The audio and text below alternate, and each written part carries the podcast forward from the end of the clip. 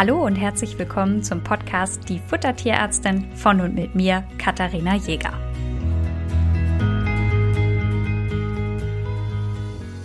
In der heutigen Folge dreht sich alles um das Thema Mineralfutter. Und dazu schauen wir uns natürlich erstmal an, was ein Mineralfutter überhaupt ist warum man Mineralfutter braucht. Und das leitet uns auch so ein bisschen über in die nächste Frage, wer braucht ein Mineralfutter? Und zu guter Letzt beschäftigen wir uns mit der Frage, woran erkennt ihr ein gutes Mineralfutter? Was ein Mineralfutter ist, ist gesetzlich geregelt. Da gibt es einen Absatz in einer Verordnung und da steht drin, dass ein Mineralfuttermittel Ergänzungsfuttermittel sind, die überwiegend aus mineralischen Einzelfuttermitteln zusammengesetzt sind und mindestens aus 40 Prozent Rohasche bestehen. Das heißt, Ergänzungsfuttermittel ist immer das Pendant zu einem Alleinfuttermittel. Also ein Alleinfuttermittel kann gegeben werden und das Tier hat alles, was es braucht. Und ein Ergänzungsfuttermittel kann nie alleine eine Ration ähm, bestehen. Da müssen immer weitere Komponenten hinzugefügt werden, damit das Tier dann alles hat, was es braucht. Das Ganze ist aus mineralischen Einzelfuttermitteln zusammengesetzt. Also ein Einzelfuttermittel ist immer ein Futtermittel, was nur aus einer Komponente besteht. Also zum Beispiel Eierschale ist ein Einzelfuttermittel. Aber auch Muskelfleisch in einer Packung, wo nichts anderes drin ist, ist auch ein Einzelfuttermittel. Hier sind es eben mineralische Einzelfuttermittel. Also Einzelfuttermittel, die sehr viele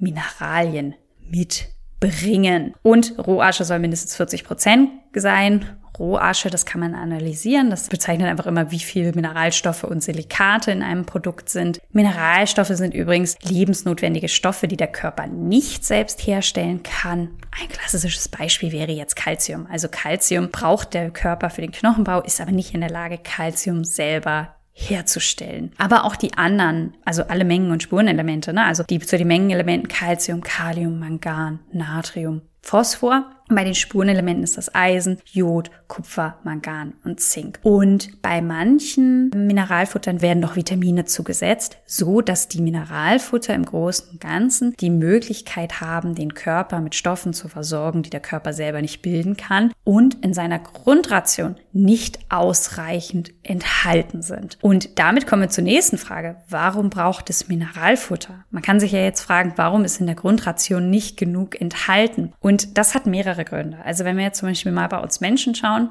da ist es so, dass wir theoretisch Vitamin D aus der Sonne bilden können, also von den UV-Strahlen. Im Winter aber teilweise gar nicht genug UV-Strahlung da ist in unseren Breitengraden und es deswegen sinnvoll sein kann, Vitamin D zusätzlich als Nahrungsergänzung zu sich zu nehmen. Das könnte man natürlich jetzt theoretisch auch in den Mineralfutter packen. Nur mal jetzt überspitzt gesagt. Das nächste ist, dass wir Menschen in unserer Nahrung fast immer zu wenig Jod enthalten haben. Und das einer der Gründe ist, warum unser Salz mittlerweile jodiert wird, weil wir dann über das Salz genug Jod aufnehmen und wir keinen Jodmangel mehr haben. Das heißt, in so einem kleinen Rahmen machen wir das bei Menschen auch. Mancher mehr, mancher weniger. Und das hängt natürlich davon ab, was man als Grundration isst. Übrigens, euren Hund könntet ihr in die Sonne stellen, so viel wie ihr wollt. Der kann kein Vitamin D bilden. Auch wenn ihr den rasiert, wird das nichts. Das heißt, dass der immer auf die Zufuhr von Vitamin D über seine Nahrung angewiesen ist. In der, Na also in der Grundration, wenn da jetzt nicht unbedingt Fisch mit drin ist, ist aber fast nie ausreichend Vitamin D für unsere Hunde drin. Das heißt, das ist was,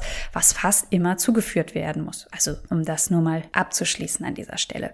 Es kommt natürlich jetzt immer der Vergleich zum Wolf. Das heißt, wenn ich erzähle, so, wir haben jetzt hier eine Fleischration und die muss mit einem Mineralfutter ergänzt werden, dann stört manche Leute das, weil in ihrem Kopf dann das Bild entsteht und sie sagen, na ja, so ein Wolf rennt doch auch nicht durch den Wald und pflückt so ein paar Pillen für seine Nahrungsergänzung, sondern der nimmt sich doch alles aus dem Fleisch. Ja, ich kann den Gedanken durchaus verstehen. Ne? Wie, wieso soll jetzt unser Hund Mineralstoffe brauchen, die der Wolf eigentlich nie gebraucht hat und womit er hingekommen ist?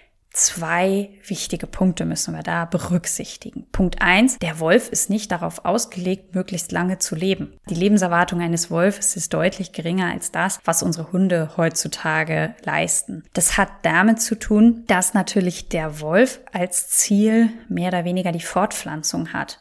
Effizient, möglichst viele Nachkommen durchzubringen. Das heißt, das ist mehr ein Sprint, ja, das ist mehr eine kurzfristig angelegte Aktion. Welpen ziehen ja nach einem Jahr schon wieder aus und insofern Wurf produzieren, großziehen, Wurf produzieren. Jetzt mal überspitzt gesagt. Wir wollen ja aber, dass unsere Hunde uns möglichst lange begleiten und auch möglichst gesund. Und deswegen ist es sinnvoll, das auch anders zu betrachten, als man es jetzt bei einem Wolf betrachten würde. Und der zweite Riesenunterschied ist, ist, dass der Energiebedarf, den Wölfe haben, überhaupt nicht vergleichbar ist mit dem, was unsere Haushunde haben. Und um das mal ein bisschen zu veranschaulichen, habe ich mir eine Wölfin und einen Schäferhund vorgestellt, beide 35 Kilo. Der Wolf hat mit diesen 35 Kilo einen Energiebedarf von 4 bis 5000 Kalorien pro Tag. Das muss man sich mal auf der Zunge vergehen lassen. 4 bis 5000 Kilokalorien. Ein Mensch wiegt knapp das Doppelte von meinem Beispiel Wolf mit 35 Kilo, hat aber nur die Hälfte des Kalorienbedarfs. Das heißt, das ist immens hoch. Und der Schäferhund, den ich jetzt damit verglichen habe mit seinen 35 Kilo, hat gerade mal einen Energiebedarf von 1400 Kilokalorien. Also nur ein Drittel bis ein Viertel. Und das darf man nicht vergessen. Und ich habe vorhin was von Mengenelementen und Spurenelementen erzählt. Und wenn ich jetzt, wie dieser Wolf, um seinen Energiebedarf von 3 bis 4.000 äh, 4.000 bis 5.000 Kilokalorien decken zu können, muss der zwei bis drei Kilo Fleisch pro Tag fressen. Und wenn jetzt ein Wolf mit 35 Kilo am Tag zwei bis drei Kilo Fleisch isst, dann ist da in der Regel sein Spurenelementbedarf, gerade so Kupfer und Zink, auch gedeckt. Wenn wir jetzt einen Schäferhund mit einer ähnlichen Ration versorgen und der bekommt nur noch ein Viertel von der Menge, dann wird's mit den Spuren und Mengenelementen einfach knapp. Das bedeutet, dass das Verhältnis zwischen Nährstoffdichte und Energiedichte sich nicht verändert. Also vorausgesetzt, sie fressen die gleiche Ration. Und das bedeutet, dass das Grundfutter, was unsere Hunde aufnehmen, einfach bei der Energiedichte, die es hat, nicht Nährstoff oder auch, und damit sind wir wieder beim Hauptthema, Mineralstoff dicht genug ist. Das heißt, da ist einfach gar nicht mehr genug drin. Und das ist der Grund, warum wir das Ganze ergänzen müssen. Das heißt, es braucht Mineralfutter, weil eine Zusammensetzung einer Ration, egal ob ihr das jetzt kocht oder roh füttert, wenn ihr Fleisch mit Gemüse optional Kohlenhydrate, ein bisschen Ölen und ein bisschen Snacks vielleicht noch zusammensetzt, dann ist diese Ration nicht ausreichend für euren Hund gedeckt. Und das ist der Grund, warum ihr das Ganze ergänzen müsst. Und damit kommen wir auch zu der Überleitung, wie ich versprochen habe. Wer braucht ein Mineralfutter? Wer also ein Alleinfuttermittel, ne, habe ich vorhin erwähnt, Ergänzungsfuttermittel, Alleinfuttermittel, füttert, der braucht nicht zusätzlich ein Mineralfutter. Und das ist oft so, dass mir Hunde in der Beratung unterkommen, die im Wachstum sind, wo die Leute das wirklich gut meinen und vielleicht eine Dogge haben und wissen, dass diese Dogge extrem viel Kalzium braucht und dann zusätzlich zum Alleinfuttermittel nochmal eine Kalziumtablette dazugeben oder extra Eierschalen. Bitte macht das nicht. Nicht jedes Alleinfuttermittel ist gut und auch nicht jedes Alleinfuttermittel, wo Alleinfuttermittel draufsteht, ist ein Alleinfuttermittel. Das weiß ich auch. Aber wenn ihr ein Alleinfuttermittel habt, packt da bitte nicht noch zusätzlich Mineralfutter dazu. Das wird in der Regel zu viel und auch beim Hund im Wachstum kann eine Überversorgung ähnliche Probleme verursachen wie eine Unterversorgung. Also da ist nicht das Motto viel hilft viel.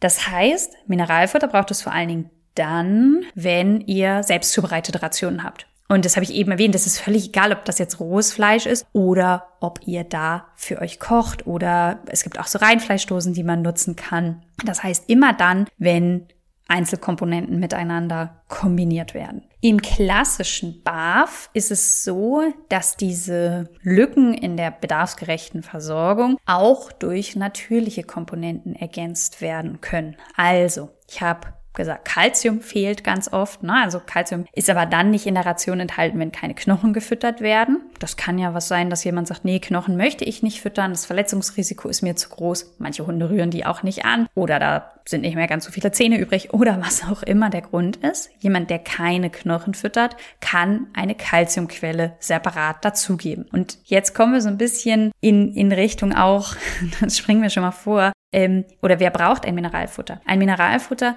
muss natürlich zur Grundration passen.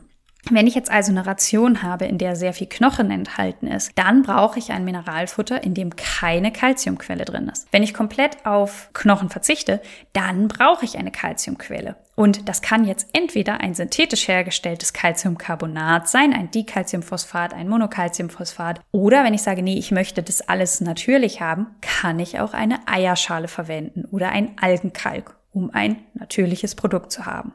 Beim Barfen wird zum Beispiel Jod in der Regel durch Seealge hinzugefügt. Und Vitamin A und Vitamin D wird aus Lebertran geliefert. Das heißt, man kann eine Barfration mit Eierschale, Seealge und Lebertran ergänzen. Problem ist immer so ein bisschen das Kupfer und Zink. Die fallen immer so ein bisschen hinten raus. Die sind teilweise so knapp in den Rationen enthalten. Man kann sich da ein bisschen behelfen mit Nüssen. Das ist immer so ein bisschen mit drin. Und auch in Leber ist ein bisschen was drin. Das Problem ist nur, wenn ihr den Bedarf von Kupfer und Zink über Leber deckt, dann habt ihr zu viel Vitamin A, weil die Leber auch immer noch Vitamin A mitbringt. Das heißt, oft kann es notwendig sein, trotzdem noch Kupfer und Zink zu ergänzen gibt es dann einzelne Tabletten. Das heißt, wenn ihr jetzt das Ganze natürlich ergänzen wollt, könnt ihr Kupfer, Zink, nehmen Eierschale, Seealge, Lebertran. Das heißt, ihr habt vier Komponenten, die ihr immer in die Ration integrieren müsst. Und das ist völlig in Ordnung. In der Ernährungsberatung gibt es kein richtig oder falsch. Das heißt, ihr habt vier Komponenten. Und manchen Leuten ist das dann einfach, die sagen, ah, oh, da kann ich ja dann Fehler machen. Ja, natürlich. Wenn ich vier Sachen abwiege, ist die Fehleranfälligkeit höher, als wenn ich nur ein Pulver abwiege. Und das ist der Grund, warum es auf dem Markt Mineralfuttermittel gibt,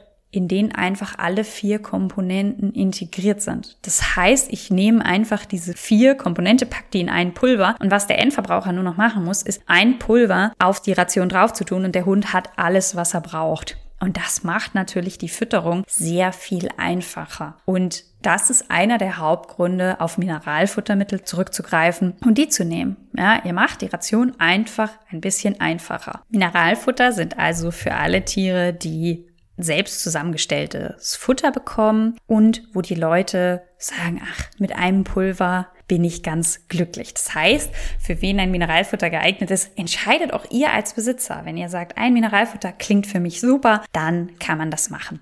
Woran erkennt ihr jetzt das geeignete Mineralfutter für euer Tier? Wichtig. Es muss zu euren Anforderungen passen. Der Markt ist riesig. Es gibt ganz viele verschiedene. Das heißt, als allererstes solltet ihr schauen, habe ich ein Pulver für Adult, also ausgewachsene Tiere, Senioren, Hunde im Wachstum. Das muss natürlich als erstes abgedeckt werden. Und wenn ihr jetzt eine Firma habt, die da nicht unterscheidet, würde ich die Finger von dieser Firma lassen. Denn es kann nicht sein, dass der Bedarf für Adulte, Senior und Junior immer der gleiche ist. Gerade zwischen Junior und Senior ist der Unterschied sehr, sehr groß. Und insofern sollte man da schauen, dass eine Firma alle Varianten mit anbietet. Dann kann es sein, dass ihr sagt, ich würde gerne ein natürlicheres Produkt haben. Also es gibt zum Beispiel Mineralfutter. Ich habe ja vorhin ganz viel von Eierschale und Seealgen erzählt. Es gibt durchaus auch Mineralfutter, in denen eben Eierschale und Seealge enthalten ist als natürliche Quelle, also wo das Ganze einfach schon zusammengemischt ist. Das Problem ist, wenn ihr euch dafür entscheidet, ein natürliches Produkt zu haben, müsst ihr so ein bisschen die Seealge im Auge behalten. Denn Seealge ist eine Jodquelle und bei sehr, sehr vielen Produkten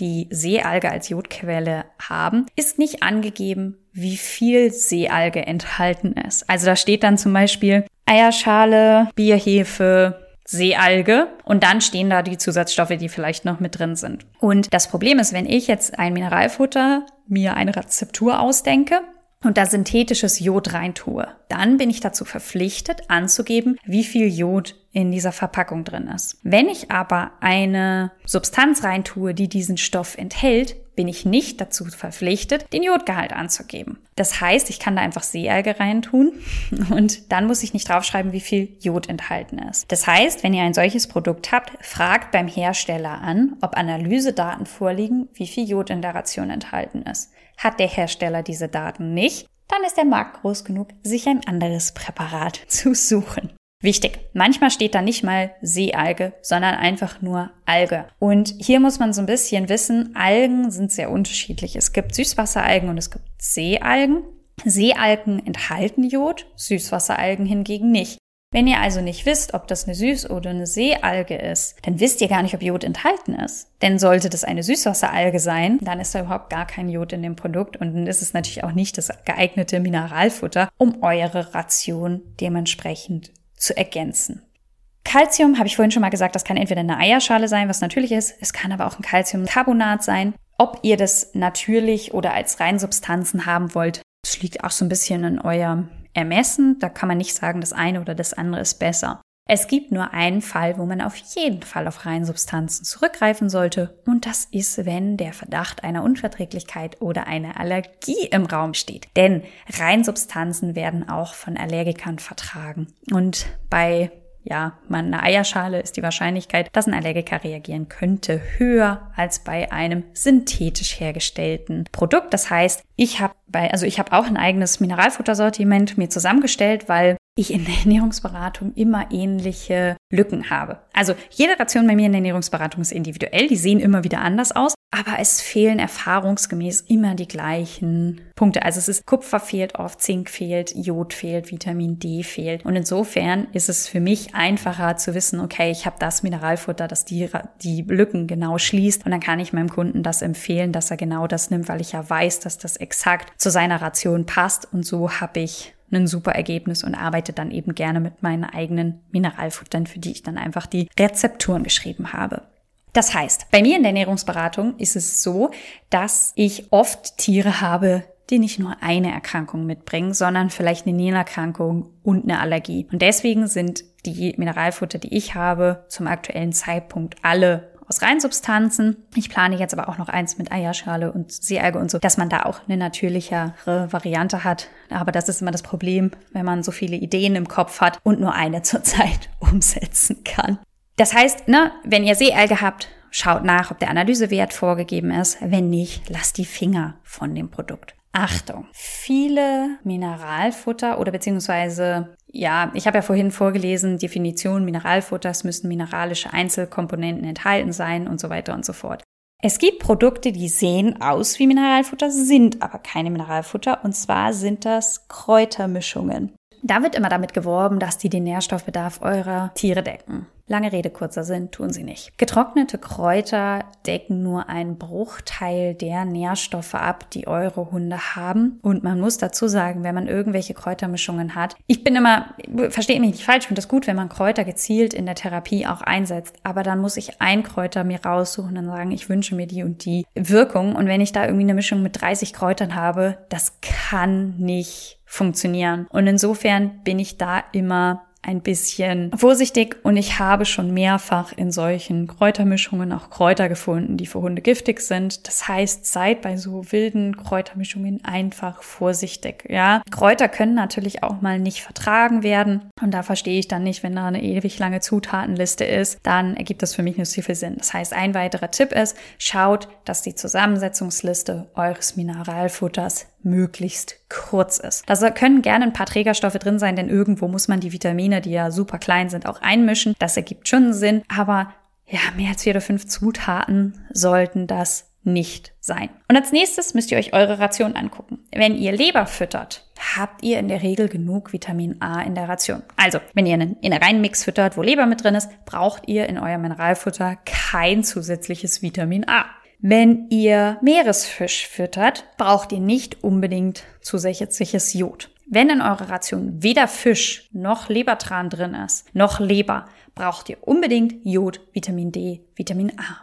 Wenn ihr Knochen füttert, braucht ihr kein Kalzium. Also je nach Menge, ne? Ich tue mich jetzt gerade super schwer, diese pauschalen Ausgaben zu treffen, aber einfach mal als Richtwert. Wenn ihr also Knochen füttert, dann braucht ihr nicht unbedingt eine Kalziumergänzung. Wenn ihr keine Knochen füttert, braucht ihr in jedem Fall eine Ergänzung mit Kalzium. Kupfer und Zink sollte eigentlich in jedem Mineralfutter mit drin sein, denn die sind meiner Erfahrung nach in fast jedem Ration zu wenig enthalten. Weitere B-Vitamine sind sinnvoll. B-Vitamine könnt ihr nicht überdosieren. Das heißt, wenn ihr mit dem Produkt Vitamin B, egal welcher jetzt mit drin ist, ist das in der Regel völlig in Ordnung. Ich weiß, es ist ein kompliziertes Thema und auch ein bisschen frustrierend, denn es gibt einige Mineralfutter, die viel zu geringe Dosierungen haben. Ich hatte letztens eins, da hatte der Kunde das in so einem kleinen Laden gekauft und hatte mich gefragt, ob er das beibehalten kann. Hat ja die Dose gerade erst gekauft. Und dann habe ich mir das angeschaut und der Hund hätte jeden Tag 50 Gramm von diesem Mineralpulver fressen müssen, damit der Kalzium- und Phosphorgehalt der Ration annähernd gedeckt wäre und wir annähernd ein ausgeglichenes Calcium-Phosphor-Verhältnis gehabt hätten, ähm, das frisst kein Hund. Also das ist wirklich viel. Wie könnt ihr das jetzt überprüfen? Der Calciumgehalt sollte bei knapp 20 bis 25 Prozent sein. Einfach mal, damit ihr so einen, so einen Richtwert habt. Und dann sollte man ein halbes Gramm Mineralfutter pro Kilogramm pro Tag füttern müssen. Und deswegen solltet ihr mal ein Auge auf die Fütterungsempfehlungen werfen. Erstmal gibt es eine. Dann ein guter Test ist auch immer, ist die Fütterungsempfehlung proportional? Also wenn da jetzt einfach steht, zwei Kilo sind zwei Gramm, vier Kilo sind vier Gramm, sechs Kilo sind sechs Gramm und es immer so weitergeht, kann das nicht richtig sein, weil sich der Bedarf nicht proportional zum Gewicht entwickelt. Das heißt, da muss irgendwo ein Knick in der Kurve sein. Und wenn das nicht berücksichtigt wurde, ja, dann ist die Fütterungsempfehlung auch einfach nur berechnet und ja, ist ein Hinweis, ich sag's nochmal, Riesenmarkt, einfach weiterzugehen und das nächste Präparat zu nehmen. Das heißt, mit Mineralfuttern kann man sich das Leben sehr leicht machen, aber es ist schwierig, das richtige Präparat zu finden. Ich habe euch jetzt ein paar Tipps und Tricks mit an die Hand gegeben. Und es ist so, dass ich am Freitag euch noch einen Fall vorstellen werde, ja, für wo dann Mineralfutter eingesetzt wird und wie man das alles machen kann. Und im Rahmen dessen stelle ich euch gerne für gesunde Hunde Beispielpläne zur Verfügung mit Mineralfutter. Und dann könnt ihr euch das einfach mal anschauen, wie das für eure Tiere aussehen würde. Und dann mache ich da auch so ein paar Grafiken. Kriegt ihr alles als PDF, könnt ihr euch anschauen, einfach um mal einen Überblick zu bekommen, was sinnvoll ist. Und vielleicht ist ja für den einen oder anderen Plan dabei, wo er sagt, das würde ich doch gerne mal ausprobieren. Und dann freue ich mich. Wenn ihr dazu Rückfragen habt, könnt ihr mich natürlich per E-Mail kontaktieren oder ihr schreibt mir bei Instagram die unterstrich Futtertierärztin. Und dann freue ich mich schon auf die Folge am Freitag mit dem Beispiel und sage bis dahin. Ihr wünscht euch noch mehr Fakten zum Thema Ernährung für Hund und Katze? Schaut doch gerne bei Instagram bei uns vorbei, die Futtertierärztin.